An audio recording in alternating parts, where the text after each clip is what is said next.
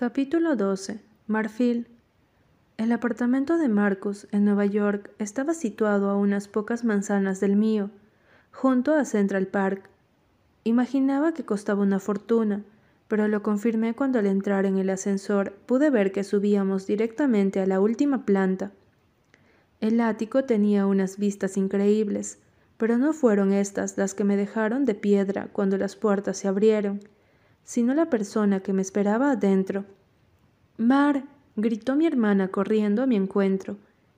No me dio tiempo de procesar nada, ya la tenía colgada de mi cuello. Gaby, ¿qué haces aquí? le pregunté, intentando disimular mi ansiedad, intentando disimular mi miedo. ¿Cómo que qué hago aquí? gritó, soltándome y cogiéndome las manos. Cumples veintiuno. Forcé una sonrisa y me horroricé al ver lo hermosa que estaba, lo mucho que había crecido, y las palabras que Marcus había dicho sobre ella se repitieron en mi cabeza. Tu hermana es adorable, Marfil. Tiene quince, ¿verdad? Esa edad es muy importante para las niñas. Empiezan a hacerse mayores. Marcus se acercó a nosotras y mi hermana se giró con una sonrisa de oreja a oreja. Gracias por convencer a mi padre, Marcus, le dijo abrazándolo también. Contuve el aliento y Marcus me miró sonriente. ¿Fue pan comido, princesa? Que la llamara por el mismo mote que a mí me dejaba claro que para él todas éramos lo mismo. ¿Lo hacía para dejar claro que ella también podría ser su princesa? ¿Lo hacía para recordarme lo que pasaría si no hacía lo que él quería? Se suponía que iba a ser una sorpresa, Mar, pero le dije que eras demasiado lista para que no sospecharas nada cuando viniéramos a Nueva York, justo para tu cumpleaños. Sonreí forzadamente y asentí. ¿Te pasa algo, hermanita? preguntó, apartándose de Marcus y viniendo hacia mí, con cara preocupada. Te noto muy seria. Marcus apretó los labios y eso fue lo único que necesité para sacar a la actriz que había descubierto que llevaba dentro. Solo estoy cansada por el viaje, dije cogiéndole la mano. ¿Has conocido ya a Rico? le pregunté, llamando a mi perro, que vino corriendo a mi encuentro. Mi hermana abrió los ojos emocionada y se agachó para cogerlo en brazos y achucharlo con cariño. Por favor, este perro es lo más mono que he visto en mi vida, es un chucho, ¿no? No pude evitar reírme.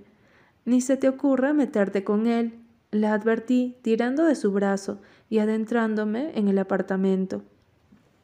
¿Dónde está nuestra habitación, Marcus? Nati apareció entonces junto a la puerta. Yo le enseñaré el camino, señorita, dijo haciéndome una señal para que la siguiera. Fui tras ella sin demora. Quería perder de vista a Marcus, Quería decirle a mi hermana que se largara, pero ¿cómo se lo decía sin levantar sospechas? ¿Cómo le confesaba lo que ocurría sin ponerle en peligro también a ella? No pude hacer nada y simplemente le seguí la corriente. Gabriela siguió hablando de la fiesta, de su vestido, de Rico, de lo contenta que estaba con mi relación con Marcus, de lo difícil que había sido convencer a nuestro padre para que la dejase venir eso me suscitó muchas preguntas. ¿Mi padre tenía miedo por mi hermana pequeña? ¿Marcus había obligado a nuestro progenitor a dejarla venir a pesar de que él era consciente del peligro que eso suponía? Su última pregunta me afectó casi de igual manera. ¿Qué ha sido de Sebastián? Mis manos se detuvieron sobre su cabeza. Estaba trenzándole el pelo antes de salir a dar una vuelta. Mi hermana pocas veces había estado en Nueva York y quería pasear por la Quinta Avenida y visitar a nuestros diseñadores preferidos. Ya no trabaja como mi guardaespaldas, dije volviendo a mi tarea y quitándome la imagen de alguien de quien creí estar enamorada. Yo creo que estaba loco por ti, me respondió sonriendo ante el espejo. Cualquiera estaría loco por tu hermana, Gabriela, eso no es ninguna sorpresa, dijo la voz de Marcus a nuestra espalda. Me tensé de inmediato y mi hermana lo notó por la mirada que me lanzó. Yo siempre le dije que debería ser modelo, dijo ella, siguiendo con la conversación. ¿Sabías que las mejores marcas ofrecieron fortunas por tenerla y ella la rechazó todas? Marcus se apoyó contra la pared opuesta y sonrió sin que la alegría le llegase a los ojos. ¿Y eso por qué, Marfil? Había muchas razones por las que había rechazado todas esas propuestas. Mi padre, una de ellas. No me interesaba, prefería estudiar. Marcus asintió pensativo. Tampoco es que estudiar te vaya a servir de mucho ahora que estás conmigo. No te va a hacer falta nada. Mi hermana giró en su silla y lo miró con mala cara. Mar no estudia simplemente por el dinero que pueda llegar a ganar, lo hace porque le gusta. ¿A que sí? Miré a Marcus y asentí. Y aunque esté contigo, conociéndola, seguro que va a querer tener su propio trabajo y su independencia. Marcus la miró y no supe decir si lo que decía le hacía gracia o si lo cabreaba. Bueno, eso lo decidiremos juntos. Cerré los ojos un segundo cuando vi que mi hermana volvía a la carga ¿Qué esperaba? Ella repetía lo que me había oído decir a mí desde que tuve capacidad de hilar pensamientos coherentes. No es algo que tengas que decidir tú. Gabriela, empecé a decir, pero Marcus levantó la mano y me interrumpió. Todo lo que tenga que ver con tu hermana lo decido yo. Gabriela lo miró con incredulidad y luego me miró a mí.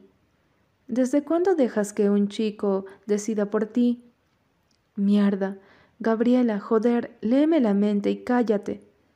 Marcus no ha querido decir eso, Gab. He querido decir exactamente eso.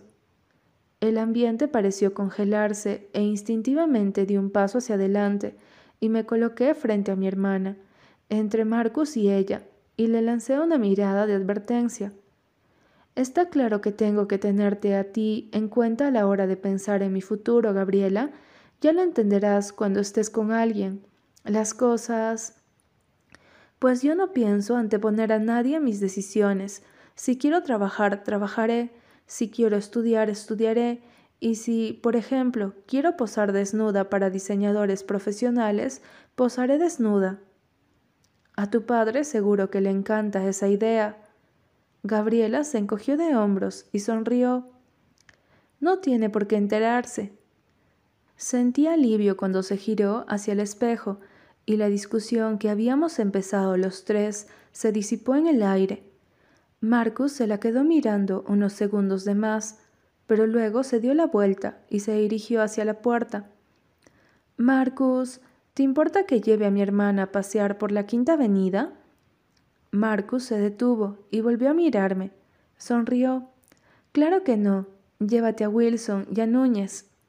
Asentí sin comprender por qué demonios teníamos que seguir llevando guardaespaldas si la amenaza que había existido contra mí ya había desaparecido.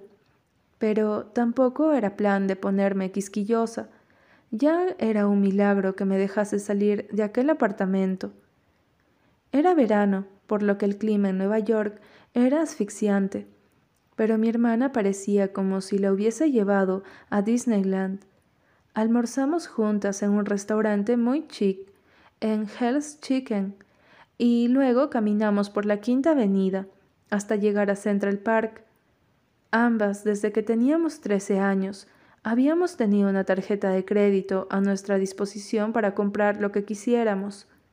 Yo siempre había sido muy cuidadosa con lo que gastaba, a pesar de que me encantaba ir de tiendas, pero Gabriela siempre había sido el ojo derecho de mi padre, y, por consiguiente, era una compradora compulsiva. Le regañé cuando ya iba por el quinto par de zapatos, y eso que no eran baratos. Oh, no seas aguafiestas, refunfuñó. En Londres apenas nos dejan salir los fines de semana, y sabes que cuando estoy con mi madre me prohíbe usar la tarjeta de papá. No insistí mucho, pero agradecí el cambio de rumbo de nuestro paseo, cuando nos adentramos por los espesos árboles del parque. ¿Eso es una rata? gritó Gabriela al ver una ardilla bastante regordeta corretear delante de nosotras. Una rata con un abrigo de pieles, como dice Liam, dije sonriendo. Noté un pinchazo en el corazón cuando comprendí que Liam estaba en la ciudad y que me moría por verlo, por encerrarme en su apartamento y esconderme del mundo. ¿Vas a quedar con él? Seguro que a Marcus le encantaba esa idea. Negué con la cabeza. Igualmente lo verás mañana, ¿no? Pues no lo sé, Gabriela. No tengo ni idea de quién va a ir a la fiesta. Nadie me ha preguntado nada. Mi hermana se detuvo cogiéndome del brazo y me miró, poniéndose muy seria. Sé que te pasa algo, dijo mirándome a los ojos. ¿Te has peleado con Marcus? ¿Es eso? Conté hasta tres mentalmente para conseguir mantener la compostura.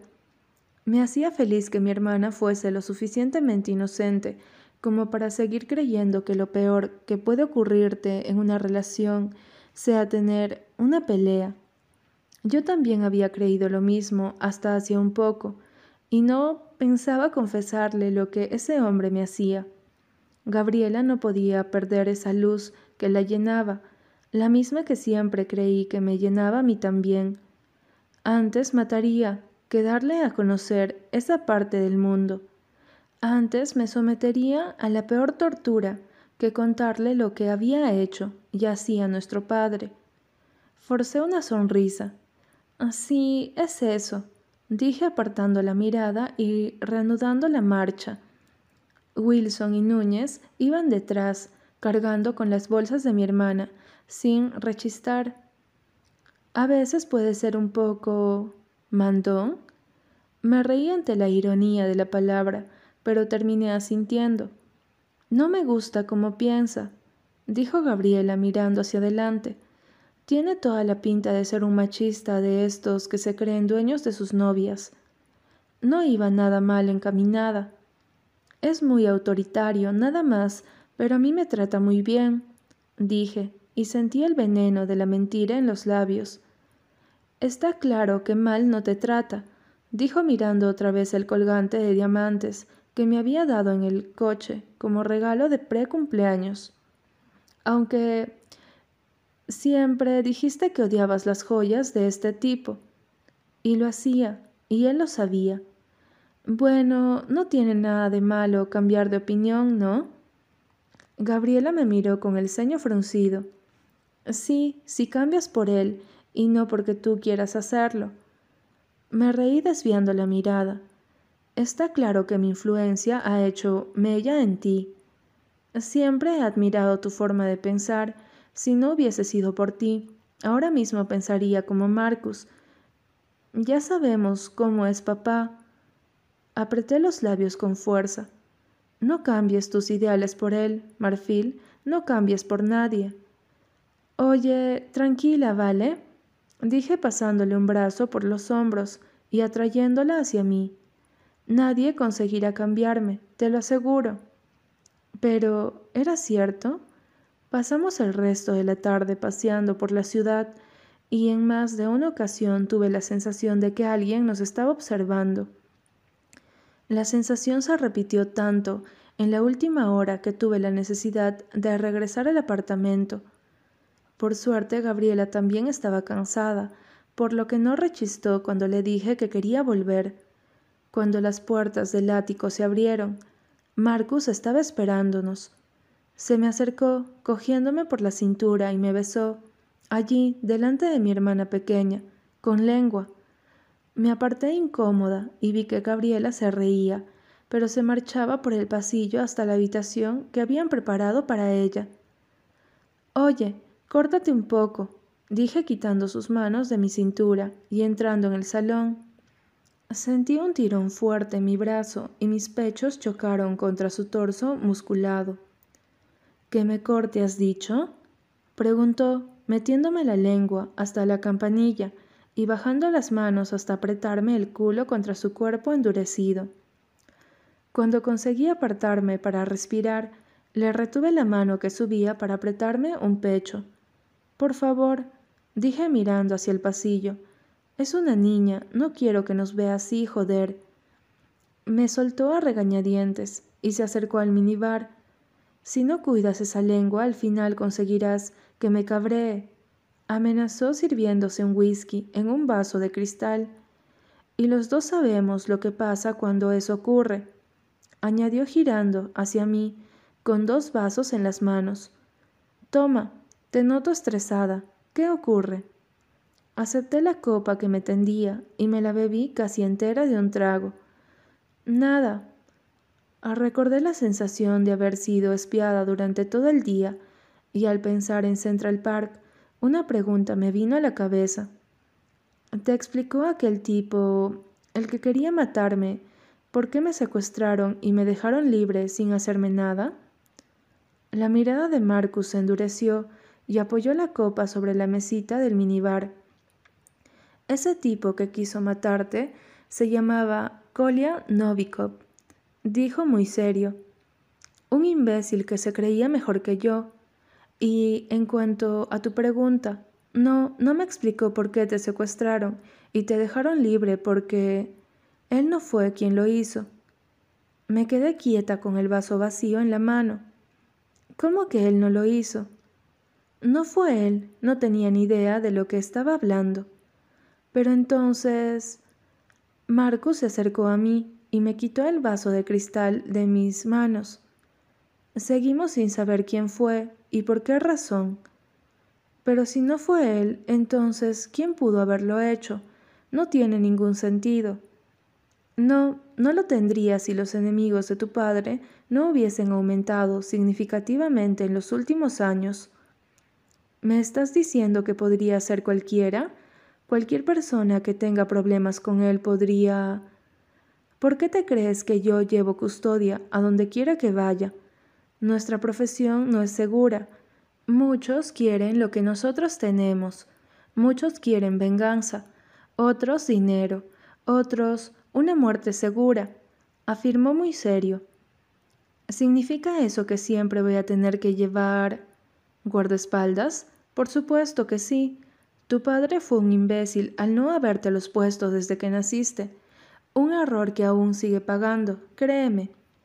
Negué con la cabeza, sin podérmelo creer. Esa pesadilla parecía no tener fin.